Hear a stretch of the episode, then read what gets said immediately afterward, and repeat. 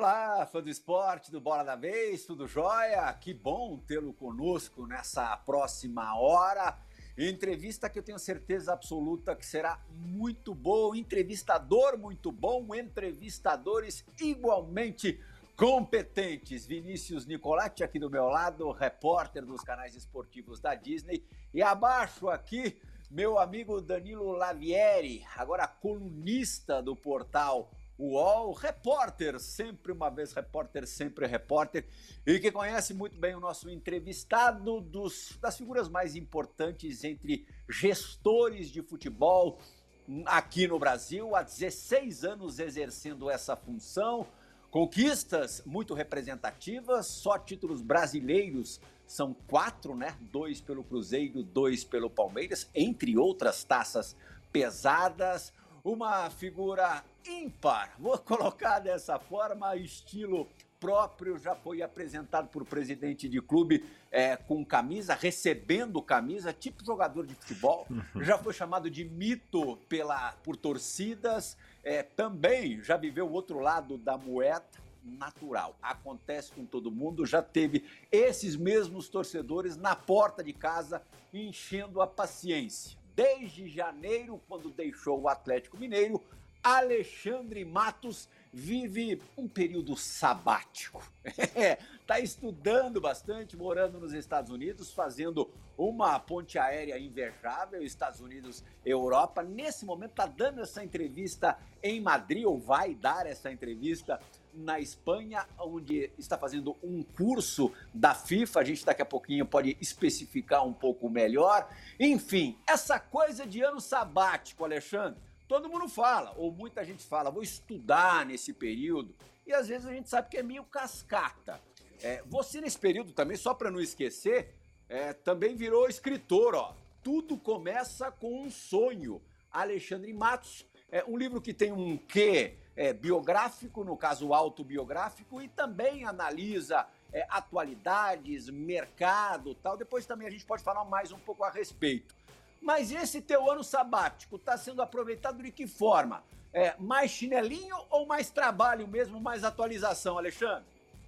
Primeiramente, um prazer estar aqui com vocês, né? Adoro o programa, é, vocês também, como você mesmo disse, pessoas do mais alto nível. Muito obrigado pelo convite. E adorei o início, né? Onde você já cita, né? Um dos gestores, né?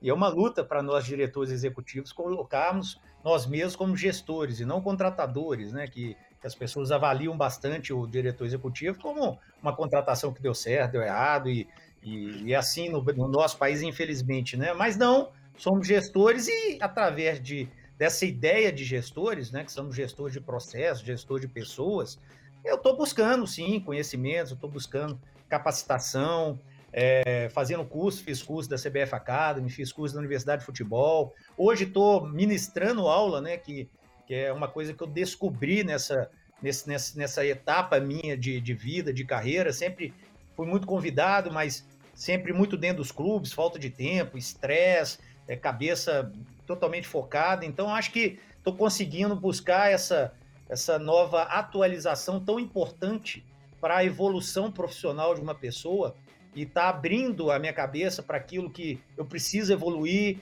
abrindo para aquilo que é correto, aquilo que de erro foi de aprendizado, muito aprendizado. Então, sem dúvida alguma, buscando ser uma pessoa e um profissional melhor do que aquilo que eu já fui. Uhum. Vinícius Nicoletti, sua primeira pergunta ao Alexandre Matos, por favor, seja bem-vindo ao Bola da Vez. Oi, Plihal, grande abraço para você, abraço a todos, Alexandre, Danilo. Ô, Plihal, eu queria saber desse último trabalho do Alexandre, né? Ele que estava no Atlético e conviveu com um técnico muito particular. Ele falou aí de contratação e é um técnico que cobra muita contratação, né? É, então eu queria saber como é que foi essa relação com o São Paulo no Atlético e se ele te ligava de madrugada pedindo contratação. Como é que você lidava com esse seio do São Paulo de contratar, contratar, contratar? É, contar alguma história desse sentido pra gente. Então, é, Vinícius, é prazer falar com você. Obrigado aí pela pergunta, pelo carinho. É, o São Paulo, a relação com ele, ela, ela não, não tem como ser diferente. Ela é intensa, né? Intensa o tempo todo. É, não tem nenhuma etapa, nem vitórias, nem momentos bons que tá todo mundo calmo e é sempre fora da zona de conforto, né? Isso tem um lado bom, né? Mas também ele torna-se um pouco cansativo para todos, né? Não é para mim, Alexandre. Eu tive uma relação com ele, eu cheguei depois do Sampaoli, né? Inclusive o Sampaoli teve uma, um papel fundamental na minha ida, né? Eu estava contratado para ir para um time da Inglaterra, veio a pandemia, eu não consegui vir de trabalho, aquela coisa toda. E eu estava já namorando essa etapa da minha vida de dar um tempo, respirar. Eram, hoje, 16, eram 15 anos dentro de clube de futebol, a gente precisa dar essa respirada, né? E aí veio o presidente do Atlético, que eu já o conhecia fora do futebol, sou de Belo Horizonte, ele também, presidente sete, sete Câmara. E o Sampaoli me ligou três, quatro vezes, da maneira dele intensa, né? Ele liga, não para, fala, liga de novo, liga de novo. E assim, é, peguei com o maior prazer do mundo, foi um dos grandes, é, honra minha trabalhar nos três clubes da, da capital de, de, Minas e no Atlético, ainda um carinho enorme que, que, a, que a torcida teve comigo e ainda tem bastante, né? Através aí de redes sociais e tudo, de respeito nas ruas e tudo. Então, assim, é, foi um momento é, maravilhoso de aprendizado. Eu, eu chego a dizer bastante que a gente sempre acha que no futebol a gente sabe tudo, mas quando começa a encontrar esses desafios, essas pessoas diferentes, e o Sampaoli ele é realmente diferente, né? É sempre uma escola, né? Que obviamente, por, por ser diferente, ela gera também desgastes, ela gera é, aprendizados do, de todos os níveis. E eu era a pessoa que falava não, né? E o Sampaoli é um cara que tem uma dificuldade enorme com os nãos, né? Pô, mais isso não.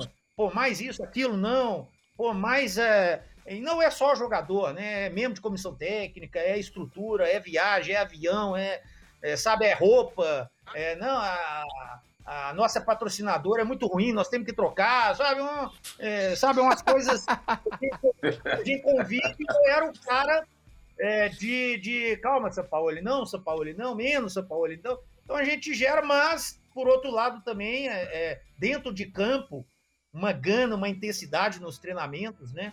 É, até por isso que ele é bastante diferente da grande maioria aí do futebol brasileiro. Eu dizia lá dentro, inclusive, se o São Paulo sair, o cara que parece um pouco ele no cenário nacional, o Cuca, né? Dessa, dessa coisa do, do, do, galo doido e tal. Não que o Cuca seja doido, mas tem aquela coisa, né, do, a, do ataque, da pressão e tal. O Cuca tem muito disso também. Mas o Sampaoli, ele traz isso, né? E talvez um ponto aí que ele tem que evoluir, que é a gestão de pessoas, né? O Sampaoli, ele, ele tem a gestão de grupo, é, dele particular, de, de funcionários ali do, da comissão técnica dele, mas o entorno sofre muito com o Sampaoli. Então isso talvez é a maior dificuldade e talvez o maior desafio em trabalhar com o São Paulo. Você tem que cuidar de, de, de, fazer ele entender e derrubar algumas coisas que não é por aí, principalmente no nosso futebol.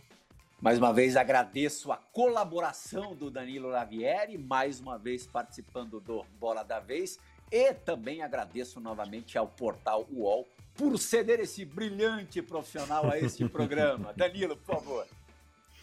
Obrigado pelo convite, é um prazer participar com todos vocês. Queria aproveitar essa, essa última resposta do Alexandre, que ele falou sobre misturar um pouco do, do, do jeito do São Paulo gerir o grupo com gerir as pessoas. A gente sabe que ele não gostava de muita gente no CT, de conselheiro, essas coisas. E o futebol brasileiro ainda é, né? Por mais que a gente tenha passado por um processo de profissionalização recente, ainda tem uma pitada de um pouco de conselheiro querendo dar pitaco e tudo mais. Então eu queria saber de você o quanto você sentiu essa evolução nos últimos anos do futebol brasileiro sair do amadorismo pro profissionalismo e quanto ainda precisa evoluir, se você puder contar algumas é, coisas interessantes que você viveu aí de ter que responder para conselheiro, para diretor, que às vezes nem entendem tanto assim de bola, mas tem muito poder político e você precisa saber lidar, ter um traquejo ali é, para misturar o, o, o seu trabalho com a ordem que ele te passa. Tudo bem, Danilo? Prazer falar com você. Né? Tamo, já o Danilo cobria o Palmeiras ali, né? A gente teve é, uma ótima relação ali. Eu, eu, não concordo muito com o Alto emprestado, não, viu, André? O Danilo ele dava umas correntes lá, tô brincando. E assim, é, é, falando disso, né, aprendi muito a, a, a, a ter um relacionamento com a imprensa muito forte em São Paulo, por isso, de entender ali que a imprensa ela faz o papel dela, crítica, e a gente respeitar a crítica e sempre poder colocar o ponto de vista. Isso tudo eu aprendi no dia a dia ali com, com, com os meninos. Danilo fez parte disso. Então, Danilo, eu acho que o futebol evoluiu demais. Assim, é, desde a minha época de, de América, né? É, comecei ali em 2005. Ali sim, né? O América vivendo um momento muito difícil na sua história, momento de finanças, de, de calendário. O América não tinha divisão nacional. É, chegamos a disputar a segunda divisão do Campeonato Mineiro. Então, assim, nesse momento de América, é, ainda ali dentro, ali o profissionalismo ainda recomeçando, até isso abriu uma porta para mim, né? Eu não era um profissional, eu conheci o presidente então do América, ali, o Antônio Baltazar, e mostrei para ele uma vontade e fiquei como voluntário dois anos, dois anos e meio no América, né? Para conseguir ganhar o respeito, ganhar um pouco de, de, de mostrar o meu trabalho para ir galgando a minha carreira, né? Então, assim, ali sim, ali no Cruzeiro já um pouco menos, mas ainda um pouquinho ali de, de relação. Eu sou um cara. É, se você fala assim, Alexandre, qual a, maior característica que você tem? Muita gente acha que eu sou um cara que sai para contratar, vender, etc. Fazer o business do futebol. Isso eu faço, mas eu sou, eu me considero é, um, um, profissional que cuida muito da gestão é, de pessoas, né? da gestão do ambiente. Né? E o ambiente do futebol, ele tem os profissionais, ele tem os, os estatutários, ele, ele tem os amigos dos estatutários, eles têm os diretores estatutários. Então, acho que a gente tem que compreender e tem que fazer agregar o valor para isso, entendendo que cada um está ali por um, um objetivo, né? Mas no Palmeiras, aí sim, já na minha chegada, o Palmeiras era um pouco mais aberto, né? E isso também trouxe muita é, inimizade para mim, né? Alguém tinha que falar não, né? Então, assim, é, recordo agora, não vou dizer nome desnecessário, mas é, é, conselheiro que vendia é, suplemento, que não era o suplemento que a gente necessitava, da, da qualidade e tudo, e aí o cara fica com raiva. Na categoria de base, que talvez seja o maior legado da, da minha época no Palmeiras, para o João Paulo desempenhar o trabalho dele, mas foram muitas é, quebras de paradigmas, muitas divididas que alguém tinha que assumir. Eu falei, João, sai disso, deixa comigo. E aí, puta, ligar pro Paulo Nobre, ligar pro Maurício, e queriam mandar o João embora, e tem que segurar o cara, e não pode, não é assim. Pô, quer mandar embora? Então vem falar comigo, não vai sair e tal. Exatamente para ter esse lado profissional. Ah, mas esse funcionário não pode sair porque eu, um ex-presidente botou ele, aquele. Pô, tudo bem, se o cara for bom, o cara fica. Mas se não for, amigo, não, dá, não cabe isso mais no mundo real hoje de um clube profissional. Eu acho que isso a gente fez muito bem feito. O Palmeiras, é claro, isso criou muita inimizade. Quando não ganhou, voltou tudo, principalmente em cima de mim. O Paulo já tinha saído, um pouquinho no Maurício, mas muito em cima de mim, né? Mas é, não tem nenhum arrependimento, porque hoje a gente vê o Palmeiras hoje completamente profissional, é, um, é uma alegria muito satisfatória para mim que lutou tanto para isso, né? No Atlético, 10 meses com pandemia, é, não cheguei a ter muito isso, até a pandemia também tirou todo mundo, né? Mas é, eu acho que tem evoluído sim. Acho que os clubes entenderam que o centro de treinamento é o lugar sagrado do profissionalismo. E isso é que faz os clubes andar, não tenha dúvida disso. A gente vai ter agora a primeira pergunta gravada do Francisco de Laurentiis, nosso repórter. Uma pergunta que tem a ver com a feita anteriormente pelo Danilo Lavieri. Fala, Francisco! Olá, amigos do Bola da Vez. Olá, Alexandre. É, eu gostaria de perguntar para você é, sobre suas passagens por três grandes clubes do futebol brasileiro, Palmeiras, Cruzeiro e Atlético Mineiro, e gostaria que você tirasse uma dúvida. Em qual desses clubes é mais fácil e em qual desses clubes é mais difícil trabalhar, no sentido de pressão de torcida, no sentido de interferência dos dirigentes no seu trabalho, no sentido da própria pressão interna do clube? Eu gostaria que você falasse qual desses clubes foi mais fácil para você trabalhar, em qual desses clubes foi mais difícil para você trabalhar e que você explicasse os motivos. Um grande abraço a todos, agradeço muito pela, pelo convite para a participação e um ótimo programa. Eu que agradeço aí ao Francisco, um abraço para ele. Só corrigindo, né? Trabalhei em quatro grandes clubes, né? Não vamos tirar o América, né? O América é uma grande, grande equipe, né? E muitas, muitas vezes as pessoas nem lembram. O Alexandre trabalhou sete anos no América ali, comecei ali, porra, numa luta, trabalhando em vários departamentos, como eu disse aqui, como voluntário, nos dois, dois anos e meio iniciais, e depois fomos galgando ali uma, uma crescida dentro do, do clube, que eu sou muito grato, além de tudo, foi a, a, a minha escola, né? E sou muito grato ao América. E então, é, é, a dificuldade ela Fala existe. A verdade. Em todos, a dificuldade ela existe em todos os grandes clubes. Quero falar isso para dizer, não tem facilidade, não tem. No América não tem, no Cruzeiro não tem, no Palmeiras não tem, no Atlético não tem. O mais difícil, eu acho que por todo envolvimento, isso não sou eu que diz, não. Isso aí, se você pegar os grandes ídolos que ganharam títulos, dizem o que eu vou dizer agora. O mais difícil é o Palmeiras. O mais difícil trabalhar é o Palmeiras. Mas também quando você ganha o título é um prazer enorme também.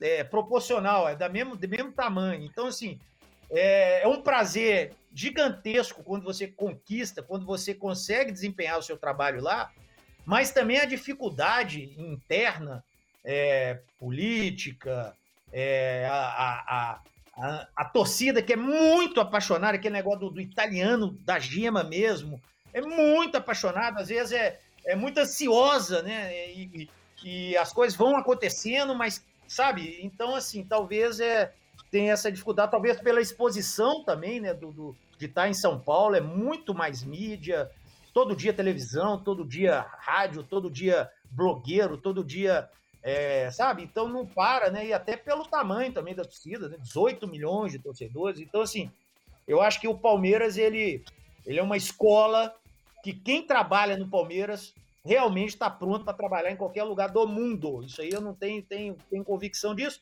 De novo, tanto Cruzeiro quanto Atlético, todos são, são gigantes e cada um tem a sua dificuldade. Uhum. Até aproveitando essa coisa da torcida, não é a torcida é, normal, a torcida organizada. É, a do Palmeiras, famosa Mancha Verde, representada muito pelo Paulo Serdã, que já foi né, presidente da, da Mancha Verde. É, como é que você definiria a sua relação com o Paulo Serdã? Porque é, muita gente diz que o que inviabilizaria o seu retorno ao Palmeiras é, num, num, numa entrada é, da Leila como presidenta do Palmeiras, a tua relação complicada, difícil com o Paulo Serdã. É, por que, que isso se deu, Marcos? Olha, assim, eu, eu cheguei, trabalhei cinco anos no Palmeiras, né? Eu acho que os dois primeiros anos é, é, o Paulo cuidava muito do carnaval, né? Se não me engano. Eu acho que ele ainda é presidente da, da Mancha sim, Carnaval. Sim, sim, sim. Né? E eu não conhecia, ele não, não participava muito ali do, do, do, Se não me engano, o presidente da Mancha, o Nando, Danilo me ajuda aí, era Nando, né, Danilo? Se não me engano, né? Teve o Nando, e... teve o Jânio. Isso. Então, assim, você sabe que eu, é, com Paulo Nobre, dois anos, eu tive dois embates com Paulo Nobre. Dois. Nesses dois anos de Palmeiras. E olha que a gente teve que fazer muita coisa. Nós tivemos que trocar um elenco todo, tivemos que resgatar é, autoestima, tivemos que resgatar é, torcedor acreditar, respeito do adversário, respeito do mercado, né? É por isso que todo mundo assustou com o Dudu na época, né? Hoje é, o Rony briga para ir, o Jorge pede pelo amor de Deus para ir, né? Mas na época, né? Então, assim, eu tive dois embates com o Paulo, os dois por causa da mancha, né? Uma vez o Paulo é, teve um aumento, não o Paulo, mas o Palmeiras aumentou o sócio torcedor e teve um aumento maior ali no, no setor que a Mancha ficava. Eu falava com ele que isso não estava certo, disse isso para ele. No jogo seguinte teve um protesto pacífico, não cantaram. Falei, Paulo, o DG não, não vão. Paulo era ganhar o brasileiro. Não era o. Naquele momento a Libertadores, né? Tinha muitos anos de brasileiro. Falei, Paulo, você quer ganhar o brasileiro? Não precisando da torcida, cara. Eu preciso da torcida. A torcida vibrando e a torcida cobrando, não tem problema. Isso faz parte, agora precisando da torcida. Então eu falei com ele, quando, quando tá errado eu vou te falar, como muita coisa que eu falei aqui dentro que, que eu achava que estava errado. Esse tá errado. E, e, o outro embate, quando a gente foi jogar no Pacaembu, acho que o Danilo vai lembrar disso, e, o, e o, a escolha pro lugar da, da torcida foi atrás, no, foi no tobogã, né? E não era o lugar. E eu falei com ele dentro do Pacaembu, não, não concordo, isso tá errado e tal. Então, assim, minha relação com eles foi muito boa. Depois teve a troca, entrou o André, que eu sempre tive uma relação muito boa, tenho uma relação boa com o André. É, o que aconteceu, assim, foram quatro anos e nove meses de respeito mútuo, de Matos, dá para a gente falar aí, Matos, isso, Matos, aquilo, viajava, eu tentava ajudar com as autoridades é, né, dos outros locais, né? Lembro que lá na Argentina o, teve muito problema lá com, com, com, a polícia argentina. Eu pessoalmente fui lá intervir para não fazer coisa.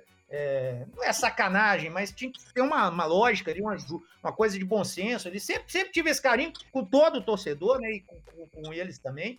O Paulo sempre me respeitou muito, né, tive sempre muito elogiado, criticado, mas um respeito mútuo. Não tive problema. Acho que foi aqueles três últimos meses e no futebol brasileiro aí não é a mancha, né? O futebol brasileiro tem a necessidade de se cortar a cabeça, né? Alguém tem que sair, né? É uma, uma necessidade. Meu, em cinco anos de Palmeiras, meu pior ano como resultado, não vou nem falar aqui de reformulação, construção, de base, processo, metodologia, é, profissionais. Não, não vou nem falar disso. Eu vou falar de, de resultado. Meu pior ano foi um terceiro lugar no brasileiro. Né? É, então, assim, mas queriam uma cabeça, alguém tem que sair, né? Então, assim, como já tinha trocado o presidente, o Paulo Nobre tinha saído, entrou o Maurício, como já tinha trocado jogadores, como já tinha trocado treinadores, quem é o cara? Ah, é o Matos, então vamos, vamos, vamos nele e foram, tem respeito, discordo quando entra na, na família, quando entra no, no, privado, isso não pode, isso aí eu falei isso eles, até por isso eu tive que tomar uma atitude de, opa, né, e aí depois, ok, pedir desculpa lá e tal, para mim morreu, mas, cara, sempre tive o respeito, sempre conversei, tive sempre relação, é, sempre me tratou muito bem, sempre me tratou com respeito profissional enorme, enorme, é, sabe? Sempre me mandavam, me convidavam para carnaval, me convidavam para eventos lá dentro da Mancha, sempre que possível eu fui. Eu lembro que uma vez nós perdemos para o Corinthians de 1 a 0 no Allianz Parque. No dia seguinte, o Zé Lamáquia foi homenageado lá na, na Mancha Verde, lá com com um campo de futebol society, e o Zé me chamou e fui com ele. Nós tínhamos perdido o Corinthians um dia antes. Me colocaram lá no palco, o Paulo Serdã me colocou lá e tudo. Com respeito, eu acho que depois exageraram e quiseram criar ali talvez uma queda de braço. Acho que tinham que cobrar sim, mas tinham que cobrar para resolver os problemas, né? Porque a cobrança ficou muito em cima de jogador errado, né? Carlos Eduardo, Lucas Lima. No Brasil é isso. Porra, tem que resolver. Mato, você que contratou, vamos ver. Eu acho que a função do, do gestor é também ter soluções para aquilo que não dá resultado. Né? Por que, que foi contratado o Luiz Adriano? Falei para o Maurício, Maurício, vamos contratar o Luiz Adriano, nós temos o Arthur Cabral jovem, o Luiz Adriano, porque em dezembro eu vou vender o Borges e o, e o Davidson. E já estava mapeando o mercado para vender, só que aí eu saí, né? Ah, o Lucas Lima não estava dando certo, já estava mapeando uma situação para o Lucas Lima. Vinha com, com o Ney Pai, que é o, o, o procurador do Lucas Lima, já tinha soluções para aquilo ali, mas eu saí, né? Então, ah, tem uma dívida com a Crefisa. Ok, amigo, mas o planejamento que era até 2021 de pagar foi quebrado, porque a cobrança foi demite. A cobrança não foi resolve. Então, eu acho que, que, que foi isso. E aí a coisa passou, mas eu, particularmente, respeito, admiro que sempre me ajudaram a ganhar os títulos que o Palmeiras precisava. Ponto. Curiosidade, qual seria a solução do Lucas Lima? A sua solução? Olha, eu já tava. Não, tava, tava. Então, o Lucas Lima, todo mundo tem que lembrar a história do Lucas Lima. Quando o Lucas Lima foi pro Palmeiras, o Lucas Lima era cotado na seleção brasileira, por vocês da mídia, né? Vamos lembrar, né? Era a cobrança. Não, chegou a seleção brasileira. Né? E, e Ele foi camisa 10 do Brasil no jogo eliminatório contra a Argentina em Buenos Aires.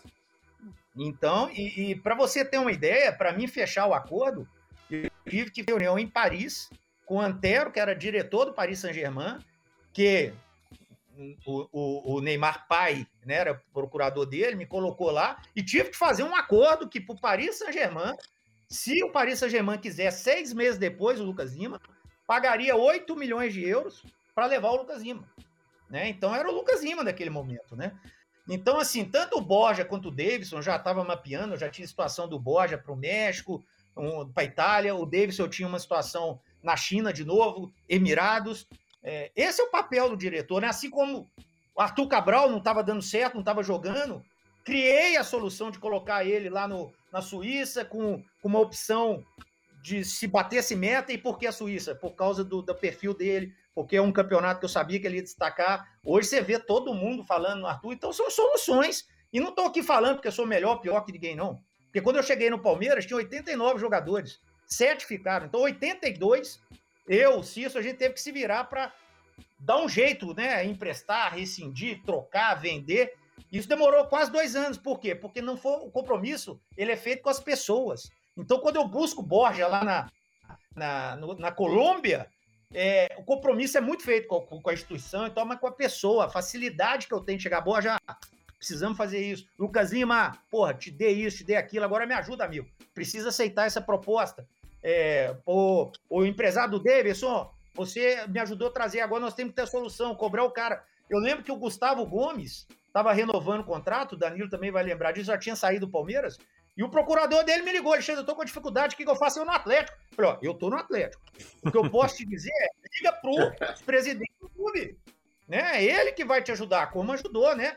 É, liga pro diretor, que é ele que vai fazer. Fala, ah, tá bom, você me passa o, o contato ali, que eu já não tenho. Então, então, por quê? É criado com as pessoas, mas no Brasil, as pessoas não pedem para resolver aquilo que precisa resolver. Elas pedem a cabeça. Acham que isso está ajudando. Isso, na verdade, está quebrando o processo. Mas quem seria outras... o substituto do Lucas Lima?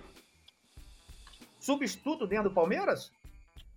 Não, que você, não, você disse que já tinha uma carta na manga para ah, substituir. Sim, tinha, tinha, tinha, tinha, tinha do, para ele gente. seguir o caminho dele. Não, para ele seguir o caminho dele, passou. Eu tinha Emirados, eu tinha China, é, tinha time de, da, da Espanha, tinha time de Portugal, já estava mapeando tudo para dar uma solução. E ele teve essas possibilidades. Vir pro lugar dele. Eu sei, Oi? Ah, o Scarpa, o Veiga. O Veiga? Ah, o Veiga foi preparado. É. é, o Veiga foi preparado. O Veiga, quando eu contratei o Veiga, o Veiga estava para ir para o São Paulo, foi contratado por mim, pelo Palmeiras, com um projeto. Qual o projeto? Ele vai vir, vamos ver se já está maduro, senão eu vou me emprestar emprestando para o Atlético Paranaense. Jogou muito no Atlético Paranaense, cresceu como atleta, como pessoa, depois retornou para o Palmeiras. Porque o Palmeiras, como eu disse, é difícil. O cara tem que saber onde é o Allianz Parque, o cara tem que conhecer a torcida, o cara tem que saber que é pressão o tempo todo. Eu tomei pressão no Palmeiras dando volta olímpica. Porque os caras me xingavam porque o jogador ficou mais tempo na mancha do que com a torcida. Sabe? Então, assim, é o Palmeiras. Então, o jogador às vezes precisa ter a maturidade para isso. Você pega os jogadores lá, a maioria assim, então o Veiga estava preparado para isso. Assim como eu te disse, nós ia vender o Borja e o Davis, estava arrumado isso. Falei, eu vou vender, Maurício, nem que eu me vire. Da mesma maneira que trouxe, nós vamos vai sair. Mas sair vendido, já segue a vida e tudo. Por quê? Já estava preparando o Arthur Cabral e o Luiz Adriano. O Luiz Adriano aguentava mais a pancada e o Arthur jovem. Só que aí aquela loucura toda, e aí beleza, então quer uma solução? Arthur Cabral, emprestado para a Suíça, 6 milhões de euros, 12 gols tem que, tem que comprar, 6 milhões de euros e tá lá. E e não sei como é que ficou o acordo total, mas se o Palmeiras tiver um pedacinho, ainda vai, vai ganhar dinheiro, porque vai ser vendido em breve. Nicolete. Ô, Alexandre, eu vou falar de outro gigante, né, que hoje não está muito bem das pernas, que você trabalhou, foi bicampeão brasileiro 2013 e 14.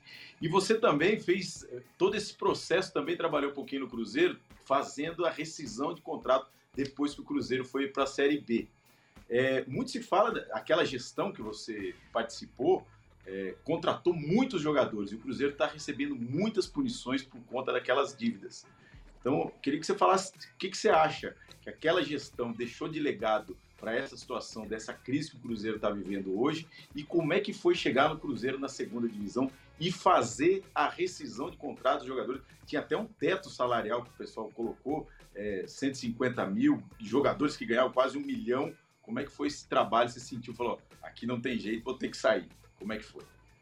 Não, o Cruzeiro, assim, é, é, primeiro que eu já, já ia para Inglaterra, ali foi um pedido ali de um conselho gestor, né, e nomeadamente do Pedro Lourenço, que é um, um patrocinador, um cara que colabora muito com o Cruzeiro, é meu amigo, sempre ajudou o Cruzeiro, me ajudou muito quando eu estava no Cruzeiro, e ele me pediu que ele estava um pouco perdido, né? O, o, o ex-presidente tinha tomado um impeachment, é, são pessoas que não eram no futebol, e o, eu falei, olha, eu tô indo para Inglaterra, tô esperando sair o visto, vai demorar uns 40 dias. E falei, se vocês querem ajuda, eu vou ligar pro, pro chinês, que é o dono lá, pedir para ele se eu posso, enquanto não sai o visto, eu vou ter que ficar no Brasil, de forma voluntária, dar um, uma ajuda. E foi isso que eu fiz durante dois dias, né? Então, assim, não, não dois era, dias. então eu, eu, Dois dias, é, porque o Pedro Lourenço ficou dois dias. Eu falei, se você ficar 40, eu vou ficar. Ele ficou dois dias e saiu é, da, de dentro mesmo e eu saí junto. O que acontece assim do Cruzeiro? É, das dívidas que você disse, só uma que era da minha época, que era do, do William. E tinha uma discussão do William Bigode. Então as outras todas eu não estava lá mais, tá? Mas tinha uma discussão na questão do William, porque o time que a gente comprou o William, ele encerrou. Você lembra da guerra na Ucrânia, não sei o quê? O time foi dissolvido. Então, e esse time passou o crédito para outro time. Então o Cruzeiro não pagou naquele momento porque o advogado do Cruzeiro disse: não paga porque nós não sabemos se nós vamos ter que pagar mesmo, né? E isso foi passando, passando, passando e virou o caso da justiça, depois foi pago. Então, da minha época, em Alexandre, O que ficou sem pagar foi esse caso. Depois, aí foram outras épocas, né? Mas eu posso dizer do Cruzeiro, assim, a minha visão do porquê que chegou nesse ponto, de estar tá dois dias vai ver, eu acho que é aquela história do Império, né? Se você quer derrubar o Império, não adianta você atacar ele e ganhar a batalha dele, porque ele volta mais forte. O Cruzeiro, depois de muitos anos, ele se implodiu por dentro, né? Questões de política, era difícil a gente ver o Cruzeiro com tanta coisa política, né? Era difícil a gente ver os valores como você disse aí, eu, eu saí do Cruzeiro em 2014, jogadores que já estavam ali na faixa de 30, 34, 32, 33, ou seja, naturalmente começariam a diminuir, começaram a ganhar muito mais. Funcionários, né? eu como diretor executivo do Cruzeiro, bicampeão brasileiro, é, o meu salário no Cruzeiro atual seria um dos menores. Naquela época lá era uns top 5 ali, sabe? Que não era nada demais, mas era por reconhecimento, pelo trabalho, né? pela, pela posição, pelo, pelo mercado, né? Então, assim, acho que o Cruzeiro, ele, ele mais do que as dívidas fora, que são, vão ser pagas como estão sendo, eu acho que o Cruzeiro teve muito problema interno nessa questão política, questão de, de muito aumento, muita coisa lá interna, que aí não cabe a mim dizer se está certo ou não, porque eu não estava lá para negociar. O jogador tal, que é esse patamar, 700 mil. Se, se for justo o cara dar o retorno, ok, mas eu não estava lá para saber. Mas me parece que foi muito isso, sem entrar no lado de Ministério Público, polícia, que isso aí é outro caso, que aí o Ministério Público tem que dizer alguma coisa, a polícia que tem que dizer alguma coisa, né? Tem pessoas que estão sendo investigadas, né? Esse é outro. Agora, para concluir, depois que eu saí do Cruzeiro, teve de presidente lá Gilvan de Pinho Tavares, que em 2017 me fez um convite para voltar. Teve um conselho gestor que, no momento de maior dificuldade da história do Cruzeiro, de credibilidade, veio atrás de mim e me fez o um convite para estar tá lá. Teve o Wagner de Pires e o Itaí Machado, que me fizeram um convite duas vezes para mim trabalhar lá. E agora, recentemente, há 40 dias, o Sérgio Santos Rodrigues, que é o presidente atual, me fez o convite para retornar, por vários motivos. Os primeiros todos, porque eu estava no Palmeiras, não iria sair. E o Sérgio, eu disse a ele que esse ano é o ano meu aqui, eu falei para ele os motivos. Mas todas as pessoas que têm as contas na mão, que têm as auditorias na mão, que têm todos os dados para saber da onde foram os problemas que criaram isso, vieram atrás de mim. Então quer dizer que é, tem um respeito e uma consideração com o meu trabalho que foi desenvolvido. E se o Cruzeiro contratou muito, como o Palmeiras em 2015, é porque era necessário. Quando não é necessário, não precisa. Né? Eu nunca peguei um, um time que não precisasse fazer uma reformulação tão grande, financeira, estrutural e técnica. Só peguei clube que precisava se reformular. Atlético. Cheguei lá, 22 jogadores no meio da pandemia, talvez o meu maior legado lá. Acordo, fizemos acordo por telefone, com 22. São Paulo, mudamos muito, tivemos que contratar outros 15. Agora não precisava mais, agora era pontuar 2 3. Já foi feito lá atrás. Então, isso é o momento, o momento criou isso. É, Alexandre, é, quando você terminar esse período sabático, quando você terminar os estudos, você vê o que para você prosseguir sua carreira? E aproveitando, é, na época que o Edu Gaspar estava para sair da CBF, muito falou muito, muito se falou do seu nome, né? Ah, pode ser que o Alexandre Matos está em alta, de repente ele tem uma vaga na seleção. E conversando com o pessoal, sempre o pessoal da CBF sempre fala, mas o Alexandre é muito forte em contratar, aqui na seleção a gente não contrata. E é uma coisa que você mesmo já falou, né? Você não, o seu trabalho não é só contratar, é uma gestão de grupo e tudo mais. Então, assim, queria saber para o seu futuro, o que você imagina assumir um time, de repente você também tem aquele sonho que nem jogador de chegar na seleção, e se você é, se vê preparado para chegar num ambiente como uma, uma CBF da vida, que você não vai contratar ninguém, você vai só gerir um grupo como é a, a da, do, da seleção brasileira. É, vou começar pelo fim. É, como eu disse, o meu grande norte como gestor é um, eh, o executivo é um gestor de processos e de pessoas. O meu grande forte é um gestor de pessoas, né? Então, assim, é, qualquer profissional, jogador, treinador, dirigente, executivo de base, gerente executivo, preparador físico, preparador de goleiro, qualquer profissional quer chegar na, na seleção. É o máximo, é o cargo desejado, sonhado por qualquer um. Isso aí é fato, né? É, tem que entender é, é, é se existe a meritocracia ou se é questão política, ou se é né, questão por, ah, porque tem que ser, não sei, um ex-jogador que tem que vir e tal. Me dou super bem com todos lá e, e, e respeito as decisões. É, acho que tem pessoas capacitadas lá. É, não tem nada a ver uma coisa com outra, como eu disse. Acho que talvez por eu ter entrado em projetos que necessitavam de contratação uma atrás da outra, Cruzeiro 2002 para 13 necessitava de uma reformulação, tanto é que foi feita e deu resultado. Palmeiras, gente, lembra 2014, aí último jogo do Palmeiras no Allianz Parque contra o reserva do Atlético Paranaense. Todo mundo ficou esperando acabar o jogo lá na, no Barradão do Santos com, com Vitória. É, se, o, se o Vitória faz 1x0 lá, o Palmeiras ia cair pela terceira vez em 12 anos. E ali, pô, o que todo mundo falava? Palmeiras tem que mudar muito. E nós mudamos, né? E no Atlético eu fui contratado para isso. Ó, vamos fazer uma reformulação. Trouxemos o Sampaoli, vamos trocar todo mundo. Fizemos isso. Então talvez isso ficou, né? Porque no Brasil a gente começa a rotular, mas não começa a compreender os porquês. Então, o grande porquê e o grande forte meu, se você conversar com atletas, treinadores, é, treinadores como o Filipão, que tem um forte ali de gestão, o meu grande forte é o ambiente de trabalho, que eu acho que é 70% do, do, da, da, proximidade do sucesso. Então, eu acho que, que isso, sem dúvida, é, passa pela gestão. Por isso que estou buscando essa gestão, estou entendendo que o futebol vai ter a mudança com o clube empresa, estou entendendo que vai aparecer uma figura que é chamada nos Estados Unidos, onde estou hoje fazendo um curso de gestão, né, é, é, que é o CSO, né, que é o Chief Soccer Officer.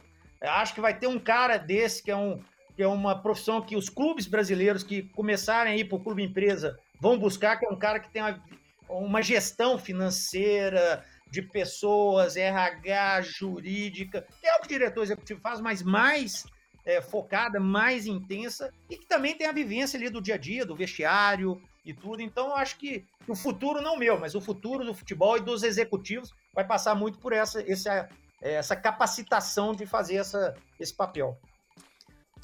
Antes de eu chamar a segunda pergunta gravada, é, é, engraçado que eu ouvi de pessoas próximas a você que uma das suas grandes qualidades, você já disse várias vezes aí, que considera a sua maior virtude e 70% em termos de importância é ali na, na gerência, na gestão de um, de um clube de futebol ou de um elenco, de um time, é, é, é o, o, que você faz melhor. É, mas me disseram que você é craque é, no bastidor.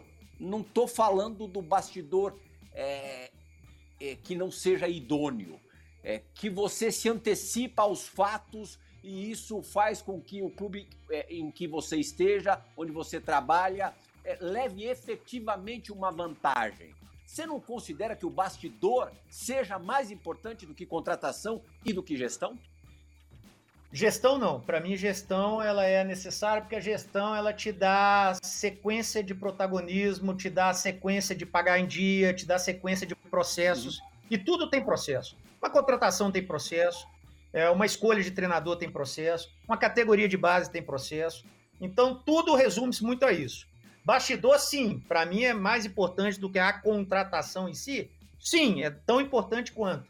Né? E, e, e isso é, faz muito bem e é uma honra muito grande quando eu escuto isso das pessoas, de ter a tranquilidade de saber que tudo foi feito realmente para aquilo sair daquela maneira.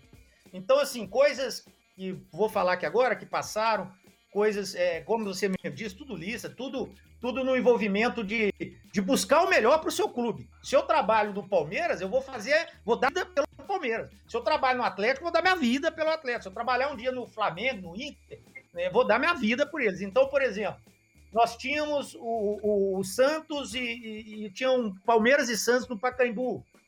E quando a gente passa pela etapa da Copa do Brasil e o Santos também passa pela etapa da Copa do Brasil, em menos de uma hora eu já estava ligando a CBF, marcando reunião para fazer o seguinte: eu peguei as datas possíveis, tinham três datas de confrontos, e eu vi que a gente jogaria no sábado um Palmeiras e Santos, e o Santos vinha com o Sampaoli, novidade, imprensa toda, Sampaoli é bom demais, ah, vai pegar o São Filipão, não sei o que, eu falei, ó, então é o seguinte, liguei na CBF e falei, olha, eu queria que esse jogo meu, era oitava de final, se não me engano, fosse na outra semana, e não, não tinha saído ainda o calendário, tá? Não tinha saído uhum. ainda. Tinham três possíveis, eles entregam o calendário. E a CBF olhou e me ligou, não, ok. Só que eu já sabia com isso que ia botar o Santos para jogar. Então o Santos jogou quarta-feira à noite e nós jogamos sábado. Eu me lembro. E eu vi entrevista do São Paulo, o jogo foi 4x0 pro Palmeiras. Eu vi na entrevista do Paulo, São Paulo assim, ah, mas a gente teve uma desvantagem jogou 4 o Palmeiras não. Pô, cara, aquilo foi trabalho. Tô falando aqui para descer nem nada, não sou nada sozinho, nem isso não, mas aquilo é trabalho. Então, assim, foi muito bom uma vez que eu estava no Palmeiras, recebi uma ligação do Marcelo Oliveira. O Cruzeiro ia jogar numa terça-feira Libertadores e tinha um clássico com o Atlético. Só que o Atlético ia jogar na quinta-feira anterior. Então, alguém ia ter que sacrificar e jogar no. Ou o Cruzeiro jogaria no domingo e terça-feira, ou o Atlético jogaria quinta e sábado. O que, que aconteceu? O Atlético jogou quinta e domingo, e o Cruzeiro ficou embolado. Eu não lembro como é que foi. Você Cruzeiro. Aí o Marcelo me ligou, pô, Alexandre, você tá fazendo. Se, se você tá aqui, o Cruzeiro não jogaria. Nós temos certeza disso. Então, assim, é muito bom. Não sei se isso é verdade, tá? Talvez também eu não ia conseguir isso. Mas essa preocupação de logística, essa preocupação de datas de jogos, essa preocupação de é, de estar tá sempre presente, com educação, com relacionamento, com embate. Escala de arbitragem. Com embate de olho no olho. Ó, oh, Gaciba, ó, oh, fulano, porra, isso aqui não, mas não adianta pegar o microfone, sair da... É óbvio, de vez em quando a gente faz também, tá? Eu lembro do Pacaembu lá, pô, fiquei louco, deram um pênalti lá com dois metros lá, sabe? Fui na boca do túnel lá, conversar educadamente com, com o juiz, mas, pô, sabe, é, é tem, hora, tem hora que o sangue ferra, mas eu acho que o relacionamento, tratar as pessoas bem, de novo, gestão de pessoas. E a gestão de pessoas não é só o grupo de elenco. É conselheiro, é presidente, é estatutário, é, é imprensa, é patrocinadores, é investidores, é CBF, é federação, é torcida. Então é tudo. Isso é gestão. Gestão do ambiente faz isso tudo. Sim, sem dúvida. O futebol é feito dos detalhes, dos detalhes, dos detalhes. Atenção a datas, a convocação de seleção brasileira, a escala de arbitragem e tem, e tem pouca gente que faz isso com tanto esmero quanto o nosso convidado de hoje, o Alexandre Matos, que vai continuar dando essa entrevista após a nossa primeira e única parada. Bora da vez, volta já.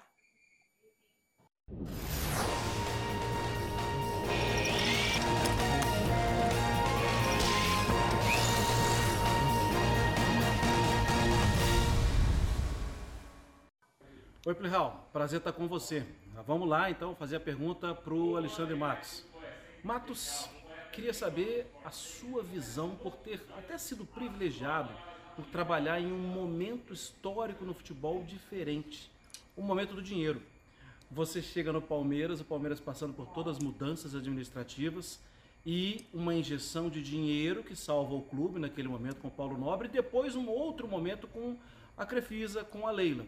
Esse é um momento histórico diferente, o momento do dinheiro. E aí tem o Atlético. E no Atlético você percebe as mudanças. Com a chegada lá dos 4 R's, você vê aquilo tudo acontecendo.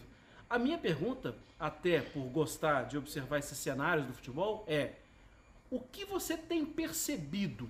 Como foi a sua experiência de ver essas mudanças?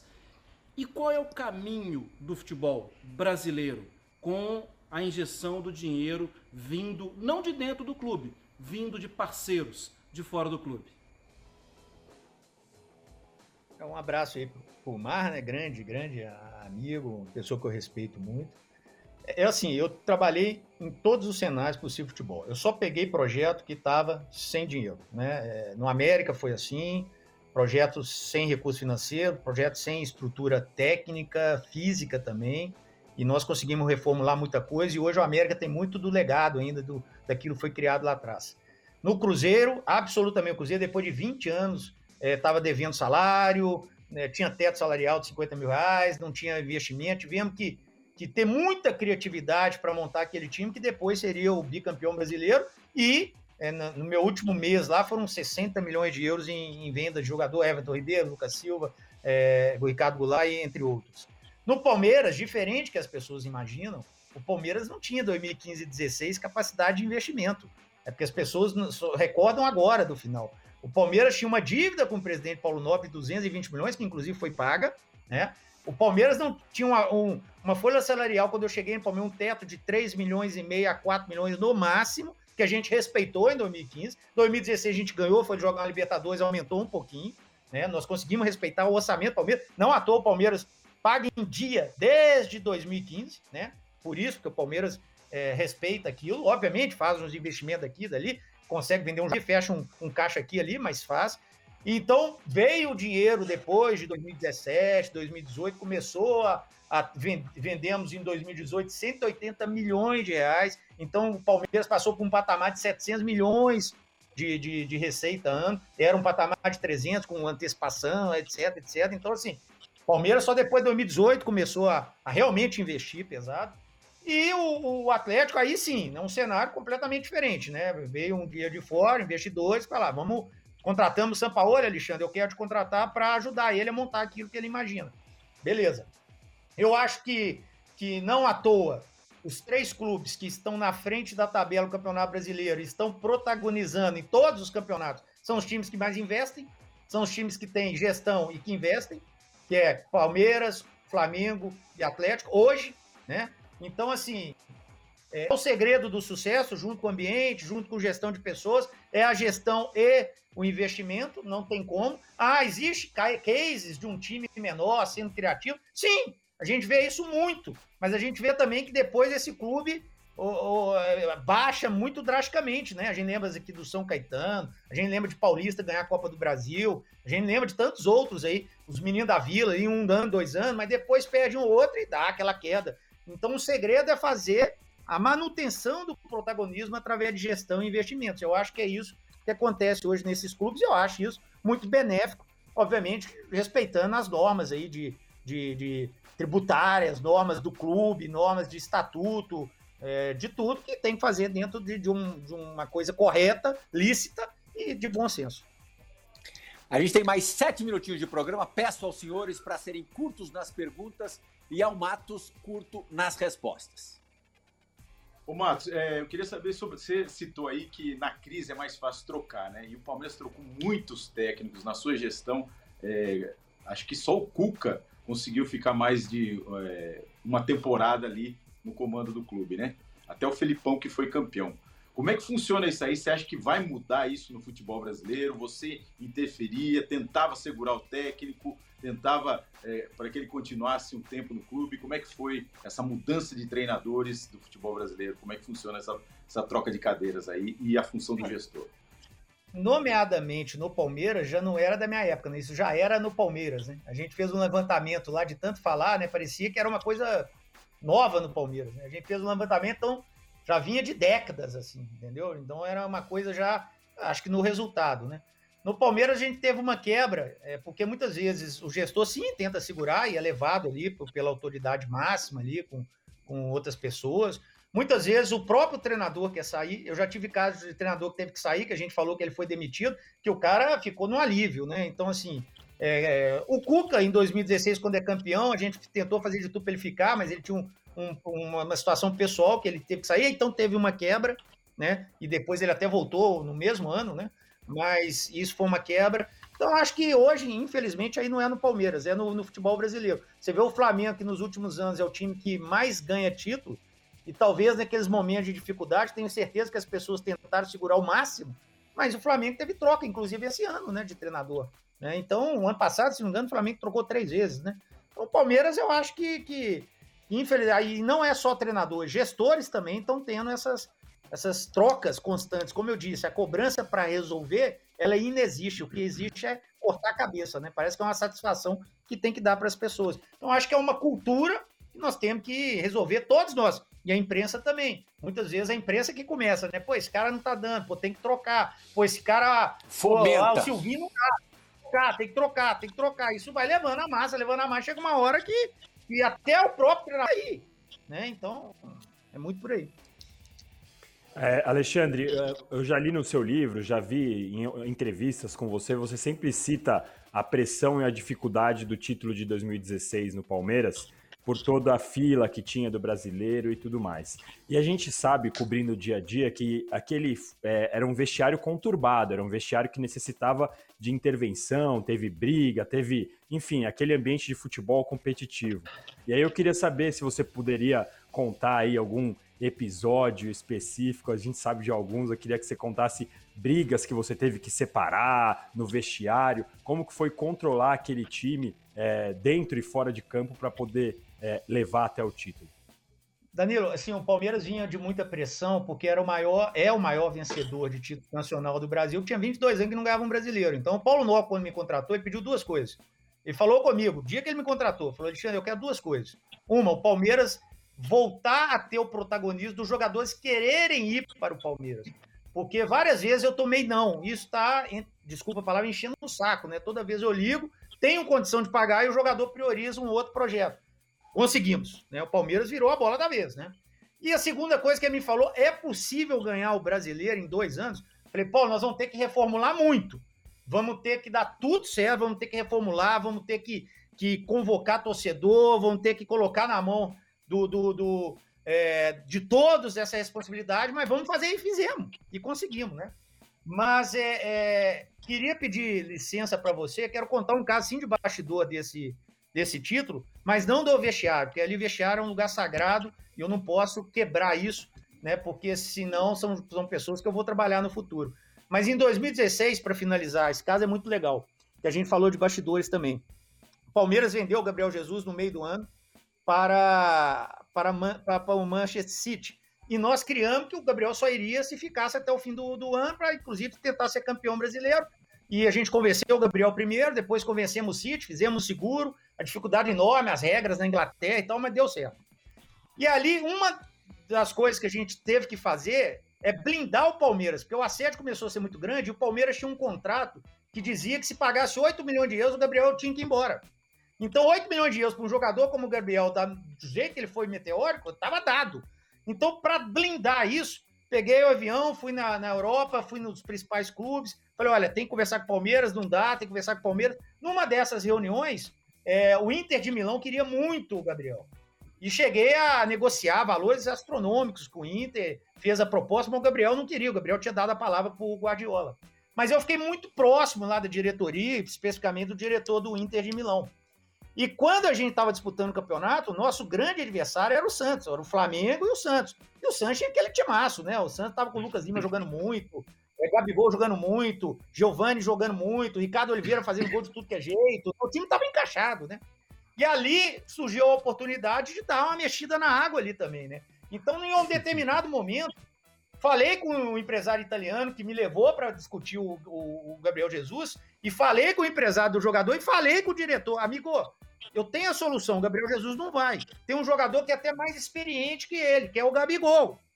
E ele falou, mas é bom, os caras estão me oferecendo. Eu falei, é bom, não é ótimo. E eu acho mesmo. Não, já vi isso que o Gabigol tá fazendo é, até hoje, né? E aí eles começaram a negociar e tal, tal, tal, tal. E o negócio deu certo, né? Até por um valor menor que a Inter estava pagando pelo Gabriel Jesus. E o negócio deu certo. Só que eu estava na academia de futebol, eu tenho até uma testemunha, que é o Maurício Gagliotti, estava do meu lado. Quando eu estava lá, e aí, vendeu, vendeu, exatamente para desfalcar, né? O, o Santos, né? Que eram concorrentes, faz parte, não tem nada ilegal nisso aqui, né? É, né? E, e, perguntando, e aí, tá vendido, tá vendido? Eles falaram, tá vendido. Só que, como você conseguiu segurar o Gabriel Jesus, o Santos quer que segura o Gabigol. Falei, pô, mas caiu a estratégia toda, pô, ainda botou dinheiro lá. Ficou pior, né? Aí pagou, tá lá. Maurício do meu lado. Maurício era vice-presidente. Pô, ó, empresário do Gabigol, Pô, tem que ir agora. Pô, mas o Santos não deixa. Ó, diretor da Inter, tem que ir agora. O Gabigol é diferente do Jesus. O Gabigol, pô, tem que ir, ele tem que adaptar, tem que ir, não sei o quê, não sei o quê. Não foi isso só. Mas eu tenho certeza que deu uma empurradinha e o Santos recebeu mais 2 milhões de euros. Vou pedir minha comissão lá, hein?